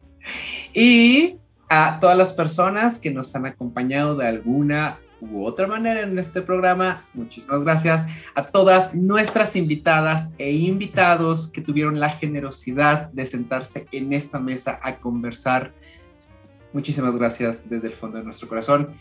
Pasen felices fiestas, lo mejor para lo que venga. Y, nos, y decimos adiós a las tres. ¡Ah, eso, los viste! Gracias, Alex, por venir. Bye. Uno, Gracias a ustedes. Adiós. Esto ha sido Dramarama con Denise Matienzo y Mauricio Montesinos. Te esperamos la próxima semana porque siempre hay drama.